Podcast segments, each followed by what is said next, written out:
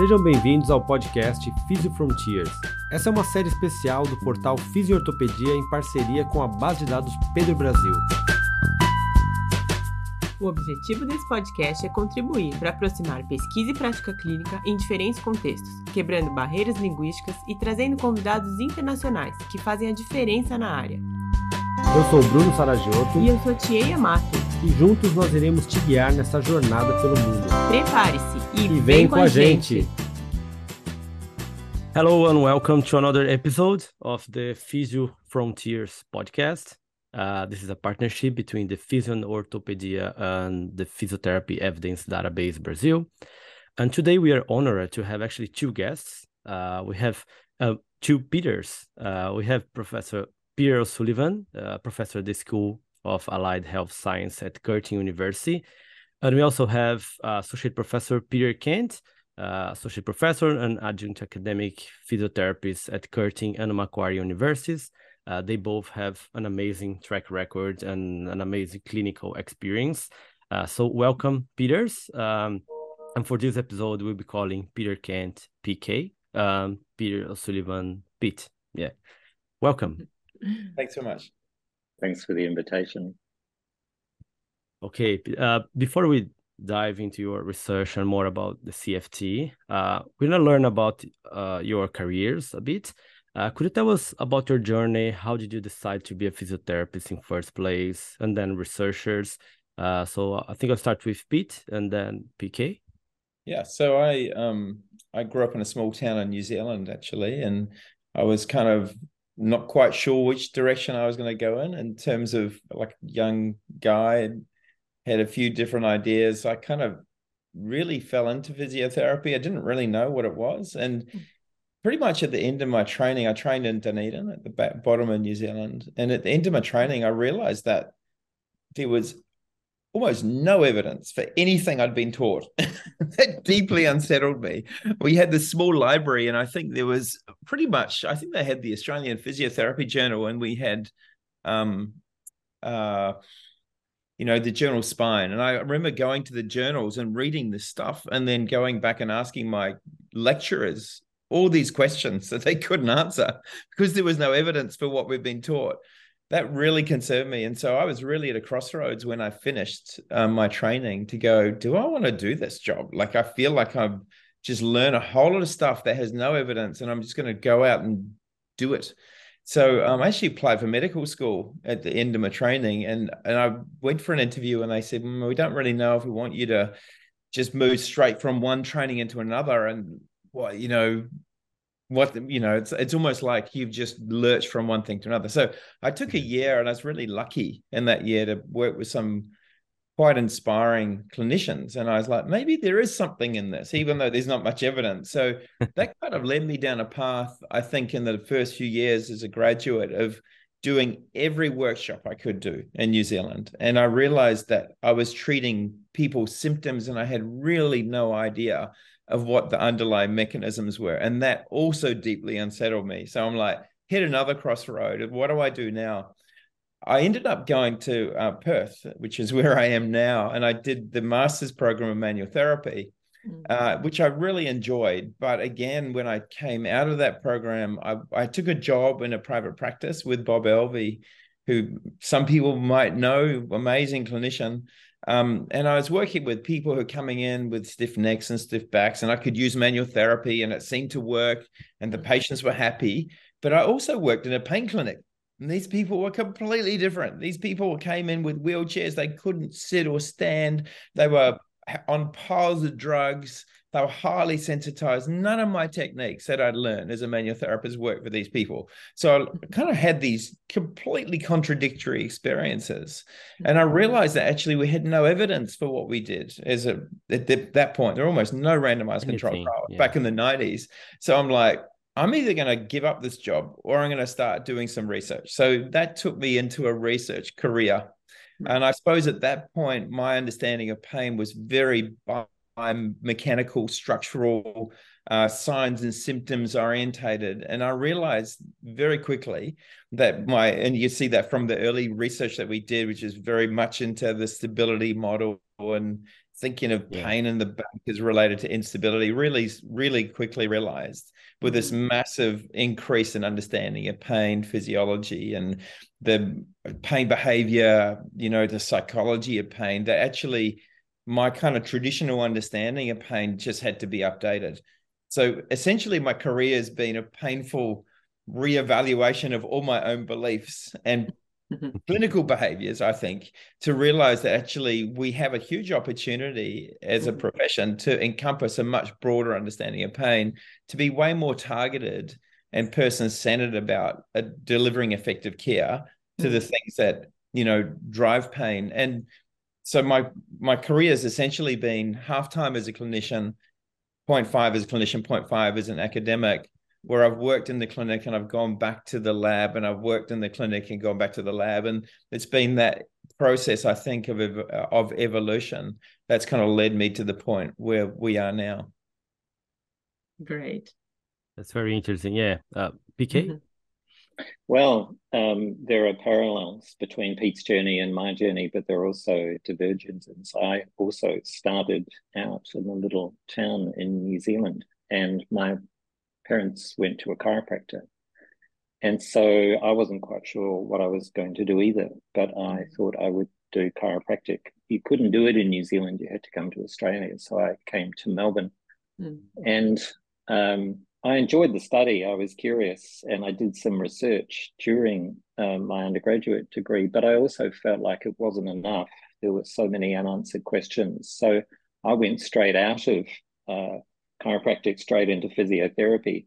Mm-hmm. They didn't mind that I hadn't practiced. I went straight in, um, and I and I worked in a multidisciplinary clinic, and that was a great experience. Uh, and I was really focused on manual therapy. So when I finished, I worked as a physio. I worked in a rehab hospital for a couple of years, mostly with stroke and orthopedics and amputees. Mm. But I I also worked part time and I was quite passionate about manual therapy. So I did the postgraduate MINIPS uh, diploma. Um, but I, I felt like there was stuff that I was missing. I was seeing, you know, just normal normal ambulatory folk coming in and and often it would work, but also there were people, particularly with persistent pain, that I just felt like I was missing things. And I was particularly aware of the sort of psychosocial dimensions people distressed, people out of work, people stuck in a pain role that I didn't seem to have the tools.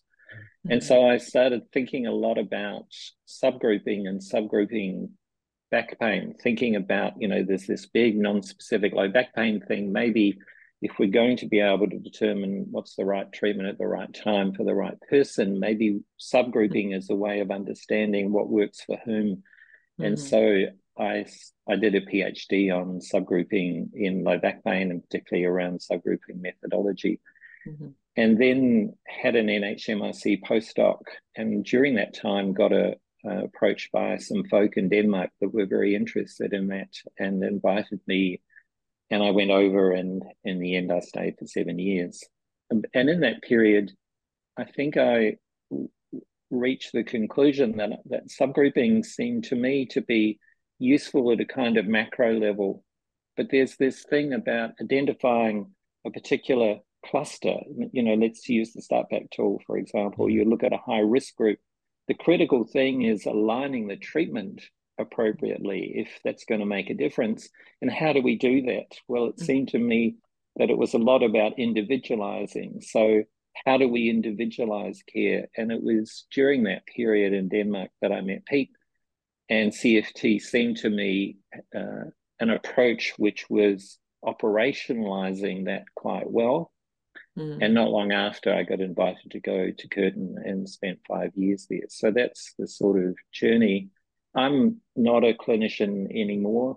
During mm-hmm. that period of doing the PhD, I had so much pain uh, in my hands from uh, doing manual therapy that it got to the point I couldn't practice anymore. And I, it was just serendipity. It was just luck that that this research career that I had thought was a sideline kind of gave me a way to transition, and I've been a researcher ever since.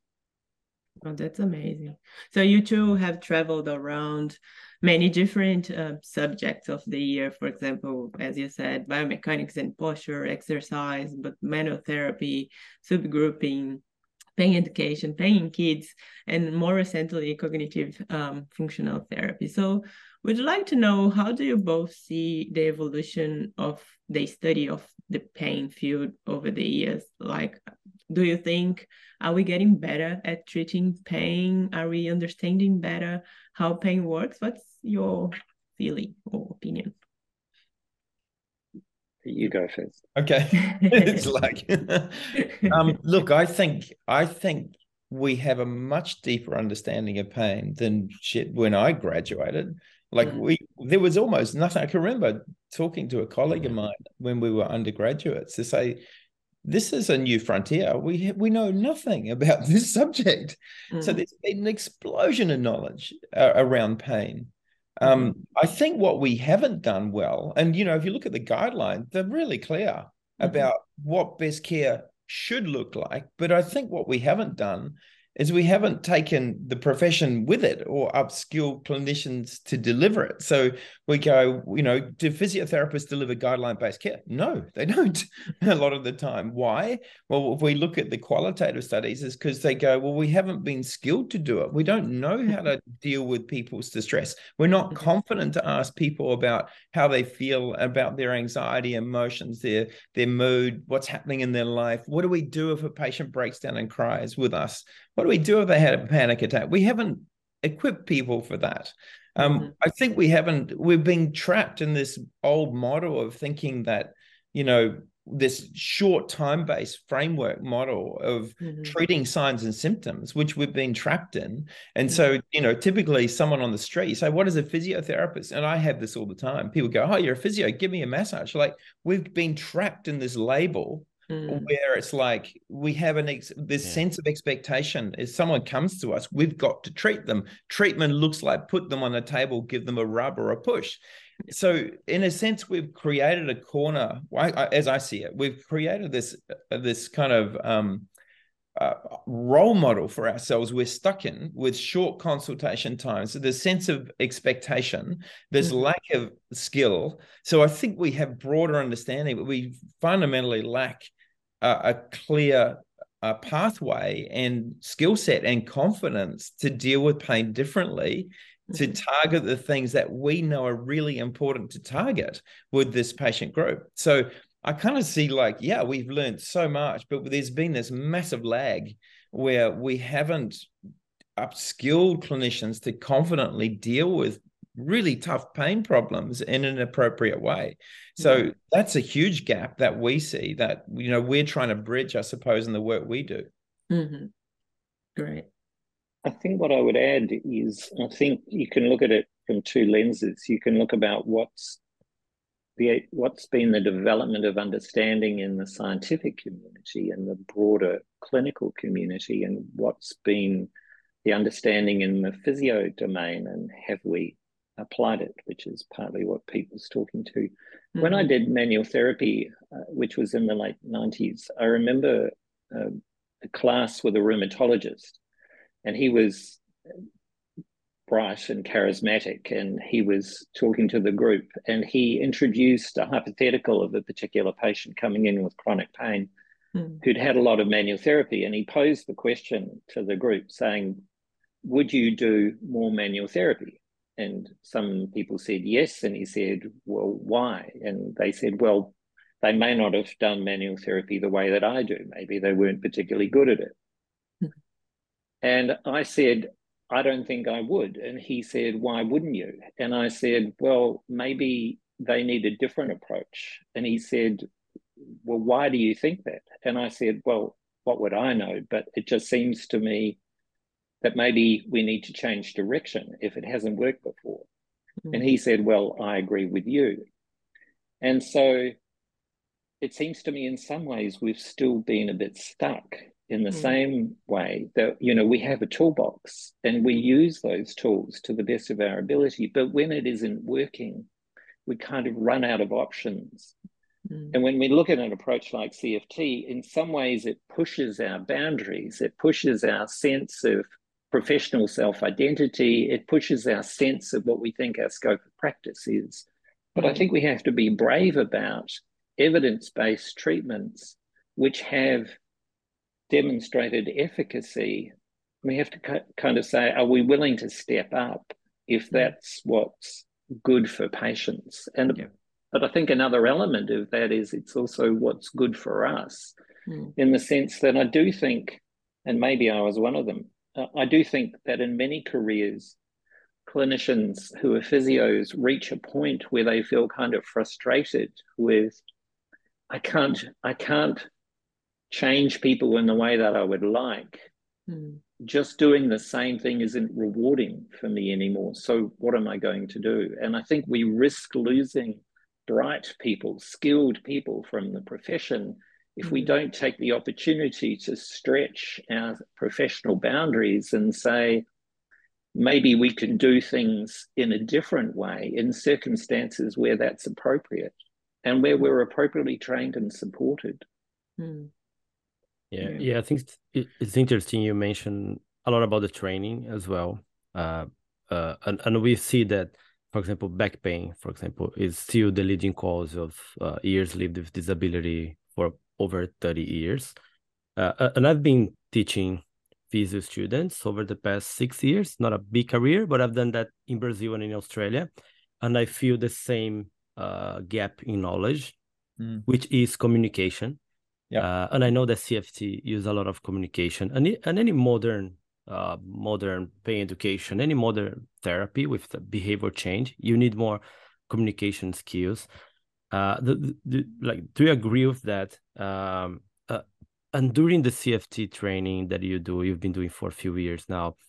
Do you feel that's the same challenge or for, for, for training clinicians, and that's maybe a way for looking for the future for future interventions? Yeah, so I think there are so many elements that you highlight there. Um, you know, if I kind of look at his, you know, typical, um, you know, historical training, I suppose, for physiotherapists, mm. um, it's very much um, it's very much clinician centered communication. It's like, you know, where's your pain? Where are your signs and symptoms? Where's the impairment?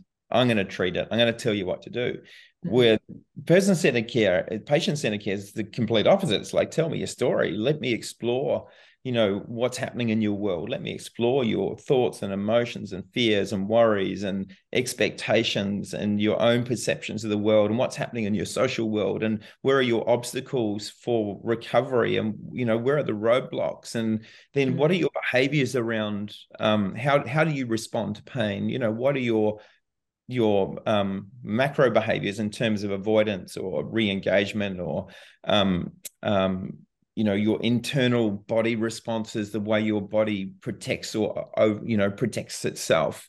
Like there's so many elements around the individual to go what is happening in your world? How can we help you make sense of that? Because often people are being told so much rubbish you know like sit tall lift you you know brace your core avoid stuff of it you if you bend the meaning of your pain means you're damaged like we there's all this stuff out there that we often reinforce mm. you know, without realizing it. Um, that actually leaves people really stuck in this horrible cycle. And so unraveling all of that takes great communication skill because you have to build trust.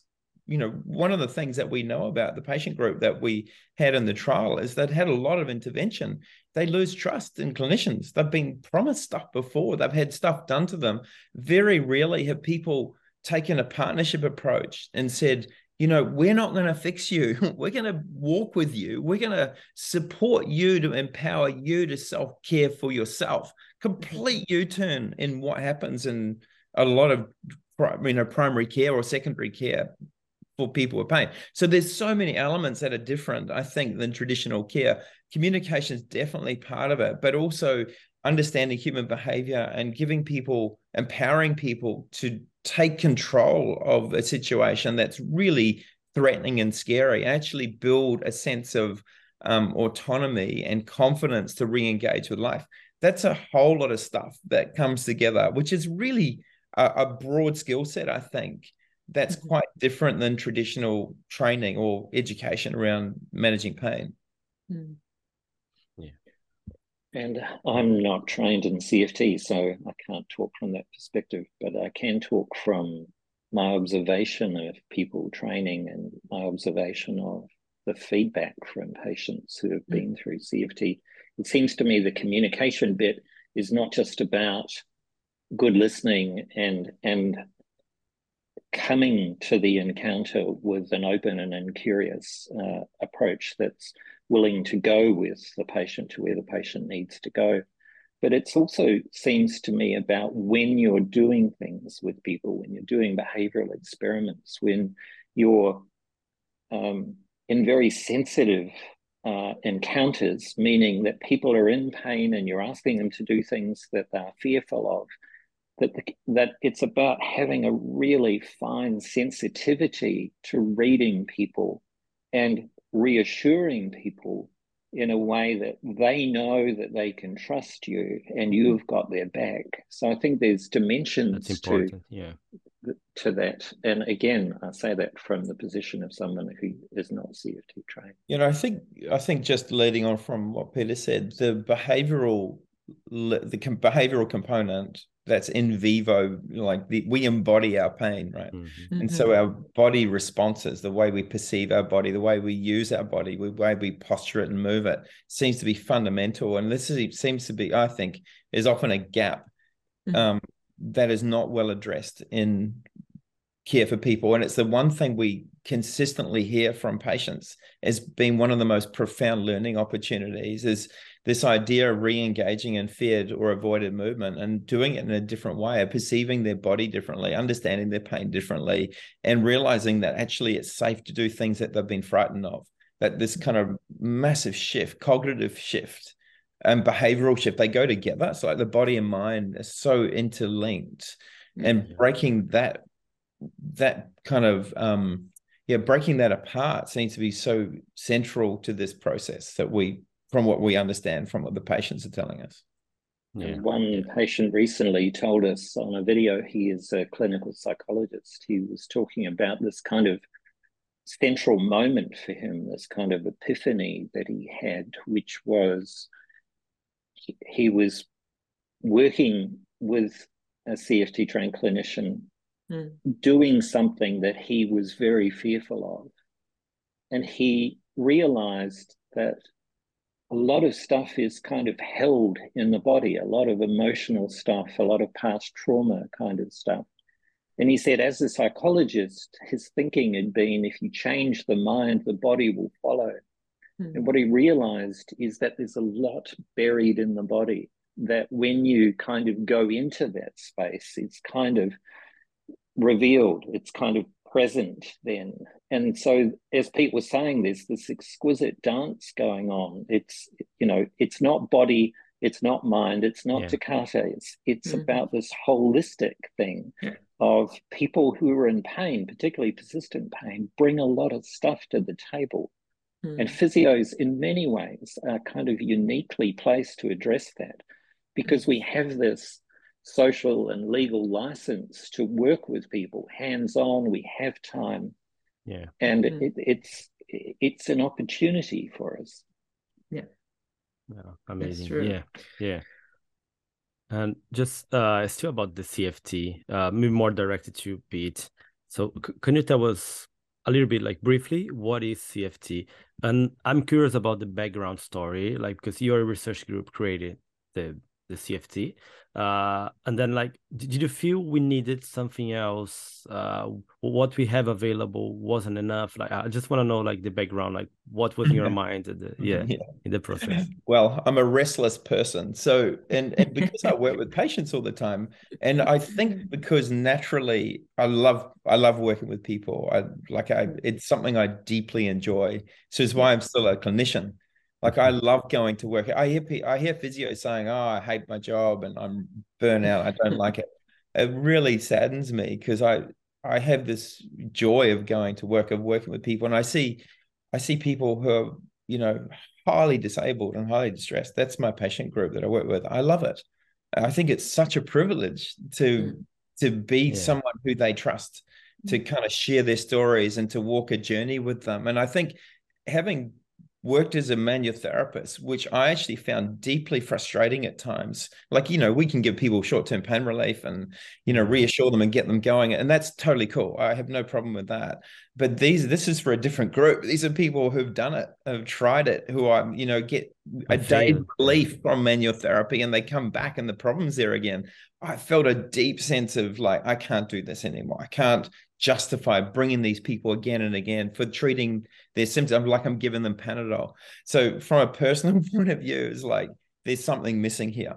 Um, if you kind of track, if you track my career both as a clinician, but probably more publicly is in the publication history, you'll see we, you know, some of the earliest papers were around stabilization training for back pain and instability and stuff. So that was where my mindset was at, at the moment. And uh, at that time, and you know, we were looking at things quite unidimensionally around.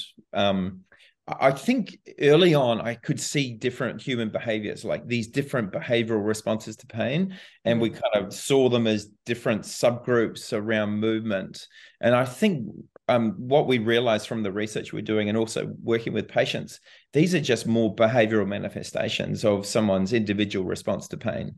Mm-hmm. Um, and that was often driven, I think we were thinking it from a biomechanical point of view, but actually these are often driven through cognitions and emotions uh, mm-hmm. and, you know, social stresses and stuff that drive behaviors essentially where you know it's like peter said it's complex and so what we I, th- I, suppose over my journey we started going into the like, we need to subgroup a bit like peter's story as well and we realized subgrouping didn't really allow like once you consider multiple dimensions so if you consider someone's you know pathoanatomical factors their cognitive factors, their emotional factors, their social factors, their lifestyle factors, the physical behaviors. Once you have that complexity, you can't subgroup. It's just such mm-hmm. a mess. And for clinicians, they can't deal with that complexity. So we realized that we needed some kind of broader framework to say, actually, that all of these factors may be important for some people. They may be different for others. So some may be really in the lifestyle um, uh, physical anatomical domain. For others, it may be strongly in the social domain, or others in the psychological, like the cognitive emotional domain. So we need a way of um, exploring those factors that sets within the examination, but also exploring behaviors that's in the physical examination, and then having some kind of multi-dimensional framework for a clinician to go, what are the dominant factors in this presentation? What are the things that we potentially can change? What are modifiable and what things aren't modifiable? Because we know there's stuff in people's lives you can't modify. You can't modify the fact that, you know, yeah. you've got a, you know, case I saw yesterday. You might have someone, you, your partner's got Alzheimer's. They don't even recognize you. The distress that that has on you as a person, I can't change that as a clinician. Mm. But but people's behavioral response to that stress you might be able to modify um, and so the pain may be a manifestation of the person who's highly stressed and not sleeping and not engaging in physical activity who's become socially isolated because of mm-hmm. all this stuff that's happening in their world how can i as a clinician support that um, so that we don't pathologize pain. We don't teach people to, you know, start protecting the body and, you know, avoiding stuff, but we actually say, you know what, this is this is what it looks like is going on for you.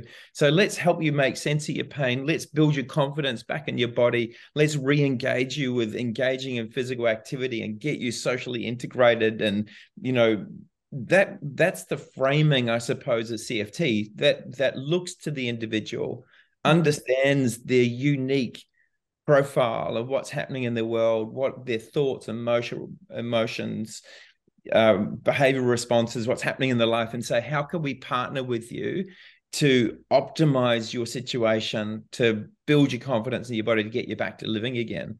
And and that's different for everybody, and that's a deeply rewarding um, yeah thing to do as a clinician. And I think it takes so much pressure off us as a clinician because I can't fix his world. Like but I can support him to, you know, he loves to ride a bike. So, you know, let's keep you riding bike, keep you fit, keep you strong. Mm-hmm. Let's give you confidence, give you an understanding, give you strategies when you're in, in pain that you feel you have autonomy over that situation. Mm-hmm. Um, that's the kind of lens that I suppose we've come to in understanding pain mm-hmm. is is multidimensional, it is complex. There are factors we can't change. And so, you know, people are like going, oh, well, your effect sizes are small. But shit, we're dealing with a really complex problem where we're actually, there are no fixes out there. But, you know, can we do better to reduce the burden of disability that goes with pain? Yeah. That's where the big challenge is in my mind because right. that's where it really is so terribly destructive for both the individual and society. Yeah. Yeah. Uh, yeah. And also there are no large effects over there. Yeah.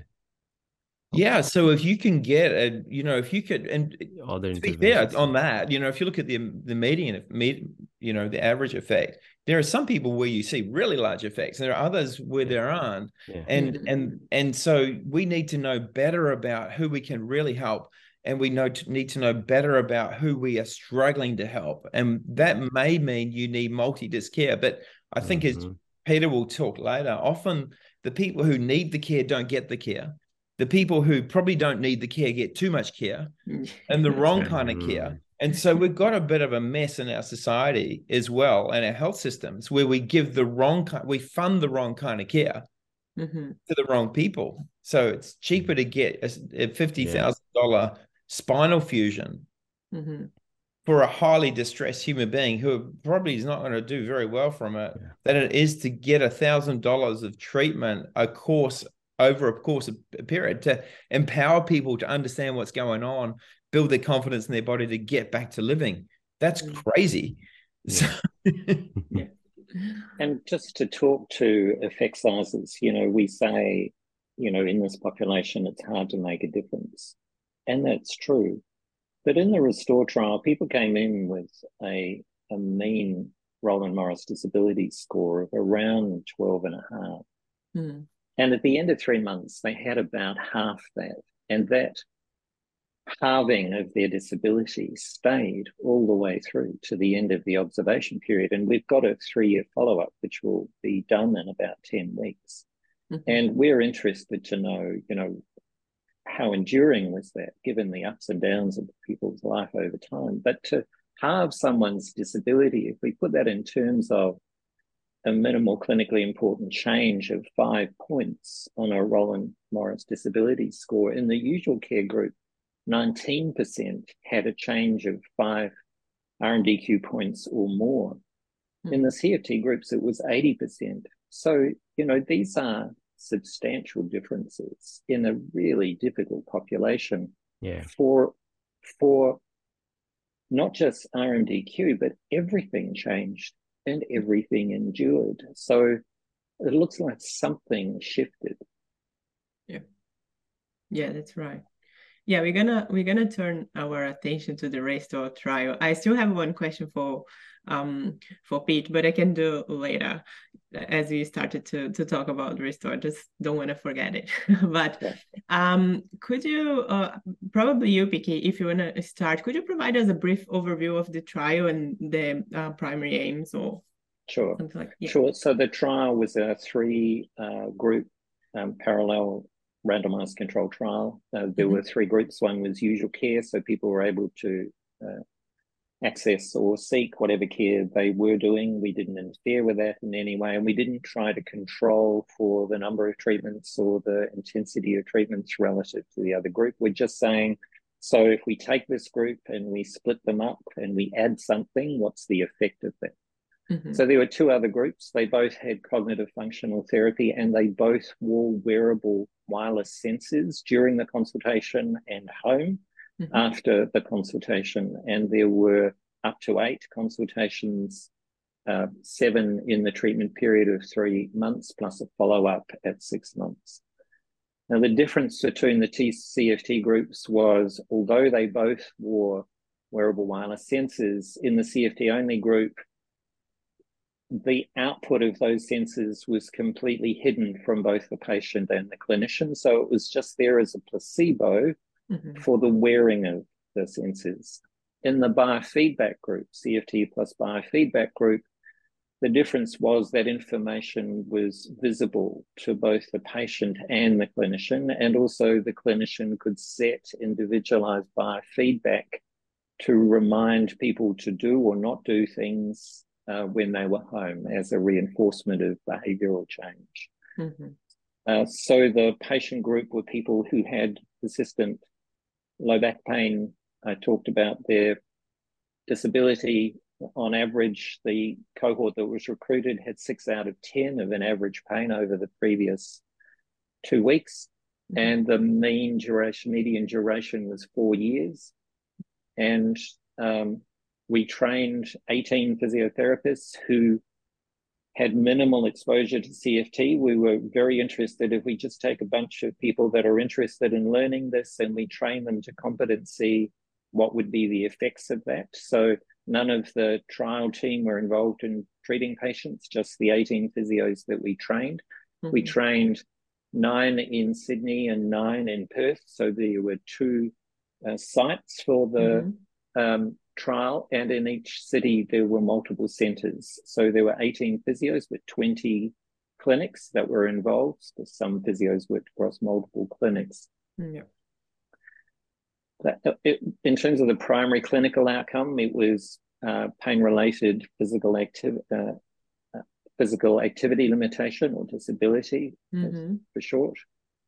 There were a number of other secondary outcomes, but there was also uh, an economic side. So we were looking at the economic efficiency, and the primary outcome there was um, a measure of quality of life, the EuroQOL. Yeah. That's yeah, that's a very uh, well designed study. Um, in a high impact journal, uh, I think we can maybe confidently say that this is the best CFT evidence we have now uh, and results are mostly positive, which is good news as well. Uh, but just changing for the intervention and the training, because uh, as I work a lot of implementation, research, telehealth, I keep thinking about the training. I, I met Mark Hancock a few times, and I remember he was saying, "We are doing this amazing trial, and the training is," uh, and telling me about the training. I don't have a CFT training, mm. but I know it's a very complex intervention, complex training and very intense training, even by the description of the trial, uh, eight mm. hours training took us five, six months. Uh, and then I keep thinking, like, how can we make the CFT something implementable and scalable mm. for public health or more globally? Uh, have you ever thought about that? I have discussions about that. Can you imagine us not thinking about that? no. I wake up at night thinking about that. Mm-hmm. so if you think about like I trained as a manual-therapist, Peter trained as a manual-therapist. How many hours did that take? Yes. How many hours was, do you reckon it trains to train as a manual-therapist? Well, you know, there was training Hundreds. in the undergrad, but then there yeah. was a, a year full time. Yeah. Training. Massive. And the yeah. hours we practiced, I remember hundreds of hours of practicing to manipulate the cervical spine. Yeah. Hundreds, literally hundreds. So I have a real problem with this. Sure. Oh, it's too big, it's too hard, it's too many hours. Like, you know, we've got a spinal surgeon who does a fusion. How many hours does it take to train that person to do a spinal fusion so the person doesn't die on the table? Hundreds of hours. Yeah. So I think we can look at it two ways. We can go, oh, this is a lot of training and it's really intense and it's not realistic. Or we go, hang on a second, maybe we got to change how we prioritize our training. So mm, yeah. if you're spending God knows hundreds of hours to do manual therapy, and I like I'm a manual therapist, so it's like I've done it. I've spent those hours. But shit, if there was one you talk about one thing in my career, if I'd learned, you know, I tell people about you know, hands-on skills, great. I think it imparts something yeah. confidence, and you know, it gives you, you. It's a form of communication. It's great. But if I could have rediverted my skills around a broad understanding of communication skills, a broader set of skills, that's what I would. That's where I would put my energy now. Yeah. So yeah, it is. It, it's not a small amount, but we're dealing with a group of people who we know don't get better. Like we know we're failing in our care system. So it's not going to be a weekend workshop. And what we've learned in our training, in our studies, is you can't learn this in a weekend workshop. You need knowledge, you need skills, and then you need to develop specific competencies to deal with really tough cases. So, you know, we we we realize that there's a, you know, we have a responsibility around yeah. Uh, dissemination, but we think broadly um, that we need to change how we think about. I think physios often get trained in techniques, so we get supervised techniques. We don't get trained in communication skills and around how to manage complex cases and how to, um, you know, clinical reasoning. Like, where is the research out there in clinical reasoning? We've just got a Ian Cowell's just about got a paper that will be hopefully accepted but there's nothing out there. So we have a complex problem, and there's nothing out there about how to how a clinician takes complexity and reasons with it to to help prioritize care. So there are so many gaps as I see it, in the way we've trained people, we need to fill those gaps early in training. We need to probably change how we do our postgraduate training. Um, we need to have a different way of um, assessing the competency. I think. Um, so yeah. I, you know, look, we, you know, to me, you, it's a really important question. It's something we have clearly thought a lot mm. about, mm-hmm. but we think it, we need a system level change to bring these things earlier into training, so it's not like such a shock. Because yeah. what we found in the qualitative journey of the physios is like I was having to re you know like change the way we thought about yeah. stuff. Mm-hmm. So that shouldn't be the way it is for yeah. people to do more advanced training. It would be like a natural stepping stone in my mind.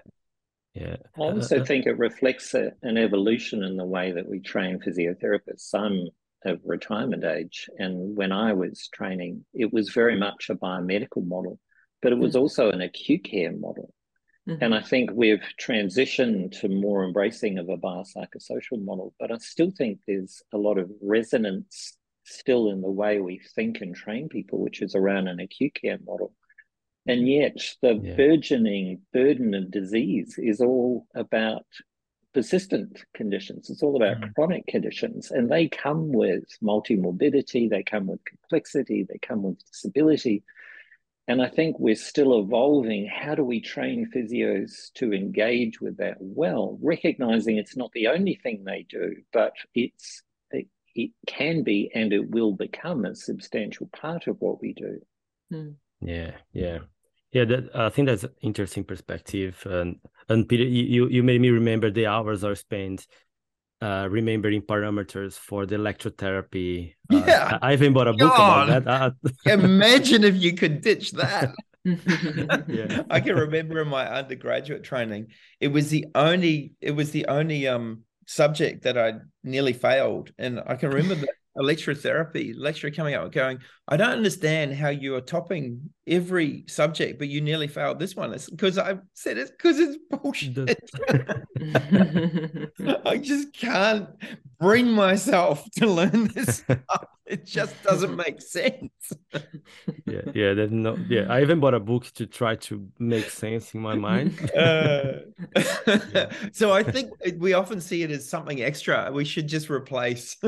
yeah, yeah, yeah. That's true. Uh, and and still about the implementation part of CFT, do you think telehealth is an option? Did you have an experience with yeah. that during the pandemic or after, or now yeah. you're developing so something? That's a really good question. So personally, as a clinician, when we went to telehealth, we I just rolled my entire caseload onto telehealth, and it was completely, you know, all the patients are like, "Yeah, no worries, of course. Why wouldn't you?" Where I know manual therapists were screwed because they're like the patients going, yeah. "Well, why would I do telehealth? Because you can't push me." You can't manipulate me. And so telehealth's a perfect. We, you know, we Peter can talk about that from the trial perspective. But as a clinician, I'm still working with patients via telehealth. Um, mm. But in saying that, when we when we transition back to face to face, invariably people wanted to come in. People, we are social animals, and human beings desire yeah. social connectivity. So we see telehealth as a really wonderful opportunity for supporting people in maybe rural and remote areas who can't access care. But and you know there may be times when it's more convenient for the patient just because of location and traffic problems or whatever mm-hmm. but invariably we see people seeking the face to face because i think we're social creatures and we love yeah. social interaction mm-hmm. Great. Right. Peter, you can talk more to the trial probably. Uh, we were so fortunate. Um, at the time, I was the executive lead research or director of research in our department, and we had just enormous problems, like every university in the world, with trying to restructure trials that were running that were intensely uh, interactive with people and particularly vulnerable populations, in our case, Aboriginal populations, elderly, people mm. with disabilities, etc. Many of those trials just hit the wall. But in Restore, we were able to just transition to not doing initial consultations for a period and hmm. then roll through and and the trial kept going. We were incredibly fortunate. That's but we great. did have some, a little bit of telehealth, but not much, right? We did, yeah, for follow up uh, consultations. Yeah. Okay. That's great. And Pete, as you have done research on kids as well, um, mm. do you have any thoughts about CFT for this type of population? Makes like, is it sense. the case for thinking on something like that? Oh, for... makes complete sense. Mm. Like, look at you know, in my practice, and you know, to be fair, we included the inclusion criteria for this trial was really broad. We didn't include we it was eighteen up. Yeah. So we didn't have a top level, and we explicitly wanted to include people who weren't included in previous trials. So people post surgery, mm-hmm. um, you know, elderly, um, you know, comorbidities, comorbid health problems, mental, mental health, health challenges. Exactly. Yeah, we wanted, we really wanted a broad inclusion criteria because a lot of um, historical trials exclude all these people we know are the people who are the greatest burden. Um, in saying that, you know, I work a lot with young people, and we know from our epidemiological research that this is a burden that often emerges in adolescence. Yeah. So we see this as absolutely applicable to that group. Um, Great. Any plans for testing that? so many plans.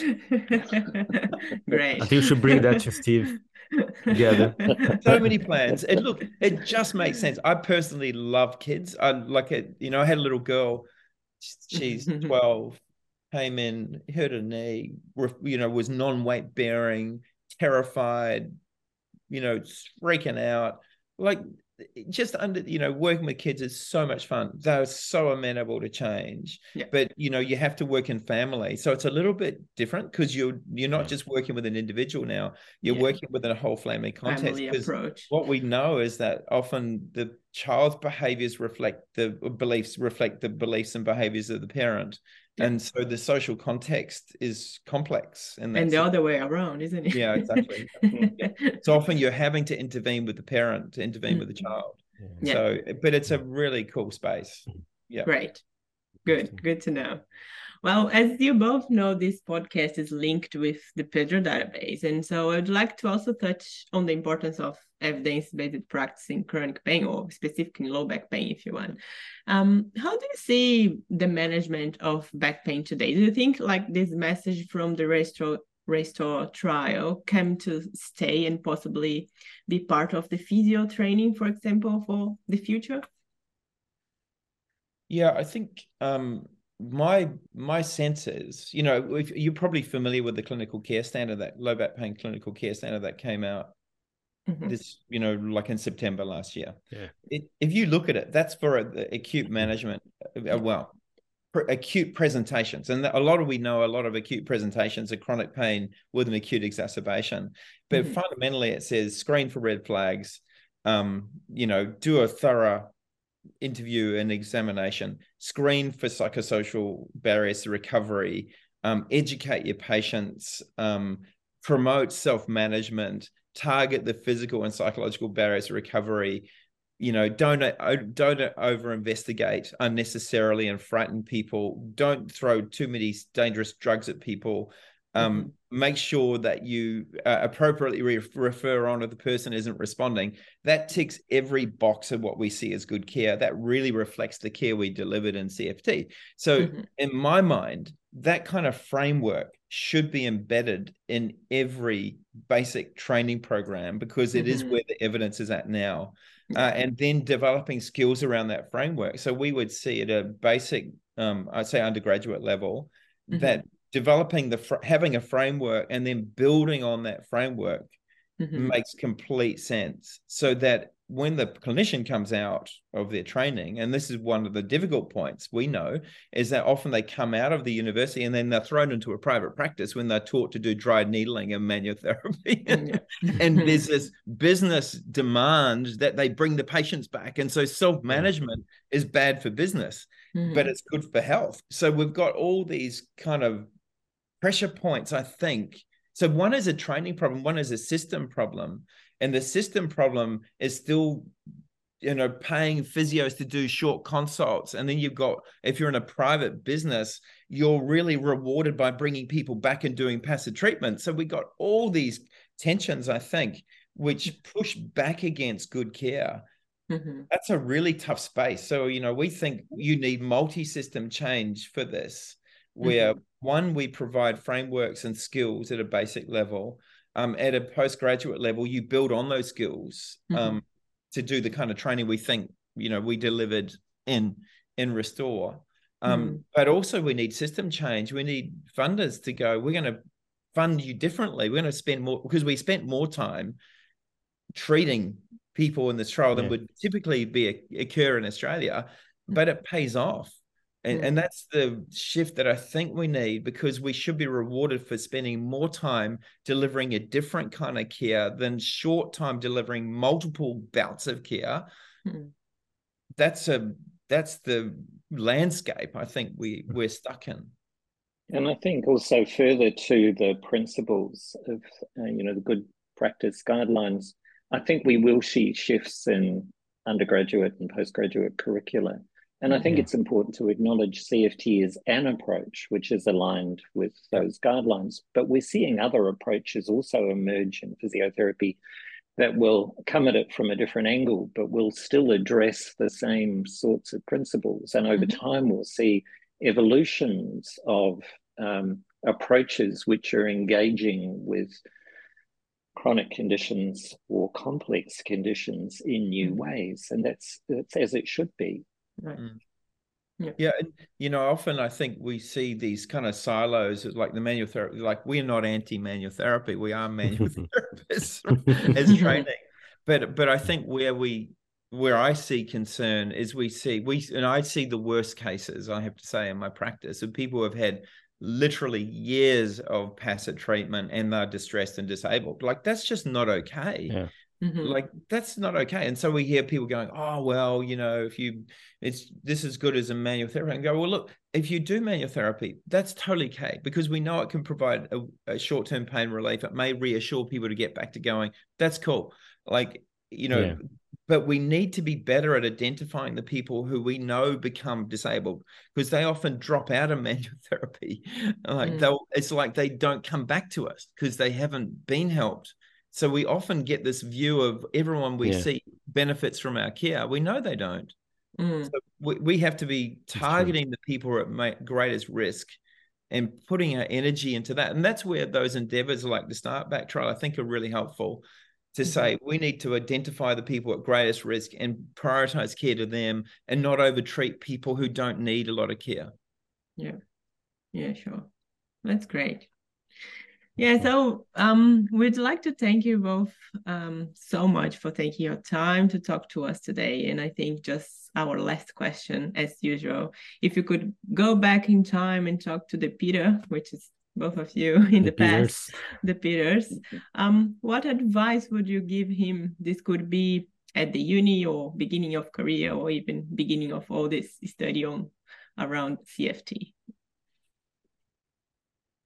Well, I'll go first. Uh, yeah. My my advice to a younger Pete uh, or PK would be follow your heart. Uh, you know, I, there are so many directions you can be sort of guided in or mentored in, Um, and I think for both Pete and I, and I, I don't say this because I think everyone should do this, but I think it's a hallmark of our careers is we've really followed our passion, we've followed our heart, and we've been true to what do I think uh, should be investigated? What do I think I should put my energy in? Even if it means that that's not what's best in the short term for our career, but it's what we believe should be done. And and as I said, I'm at now the end of my career, um, certainly from an academic perspective. And when I look back at it, I just think that was so wonderful that that I that somehow the world supported me mm-hmm. when I made decisions that looked tough and looked like they were career limiting, but in fact things opened up and and they were better than I imagined they would be. Mm. Right. Yeah, I suppose for me, um, uh, like probably the first thing I would say is there there were so many crossroads in my career where I nearly dropped out of physiotherapy, mm. and I'm so grateful I didn't. it's like like uh, you know I I I feel my job is so privileged. I I'm a, and I've been so privileged to have amazing mentors around me and to have people who have kind of nudged me and questioned me and um uh, you know, confronted my own beliefs and challenged my beliefs and done it in a kind way. Um, and then, you know, to have a team around me that we have similar values. And I think, I think it's for a young physiotherapist. We hear a lot of people, you know, feeling like, oh my God, I don't want to do this job. It's not what I thought I, you know, like I, I think, I think, you know, we need to know what the possibilities are. So, like you know, we've all been on a journey, and my our journey will continue as long as I stay in the job. Um, but you know, find kind mentors who mm-hmm. have skills you don't have, who are willing to share that and build you up. I think we need to be better at that. I think we see so much in social media as tearing down mm-hmm. of this mm. group against yeah. this group and you know there's nothing I, honestly i see these things like nothing we really do makes a difference so just do whatever you want i, I don't think that's respectful for patients mm. i think if you look from the patient perspective i think we forget the patient perspective to say what are they asking for you know what are the patients asking for? We need to think from their lens in my mind. And so um, patient-centered care gives us that opportunity to see the world from their lens and not from our lens mm-hmm. to say how can we take people on a journey? Because we have as you rightly highlighted that you know the latest burden of disease this is going to get worse. Like yeah. we you know low back pain is the number one cause of disability. It is going to mm-hmm. get worse. We have to have a workforce mm-hmm. that has better skills to equip out you know to be better equipped to deal with that and so you know i would hope that new graduates would come out with a mm-hmm. great sense of excitement of possibility of developing a broad skill set that is deeply rewarding to help mm-hmm. people on a journey with a really tough health problem and this is not just back pain this is musculoskeletal pain and chronic yeah. diseases more broadly that would be what i would say awesome amazing all right thank you both for the great conversation uh, and thank you for listening or watching and if you like this episode please share uh, and we see you soon.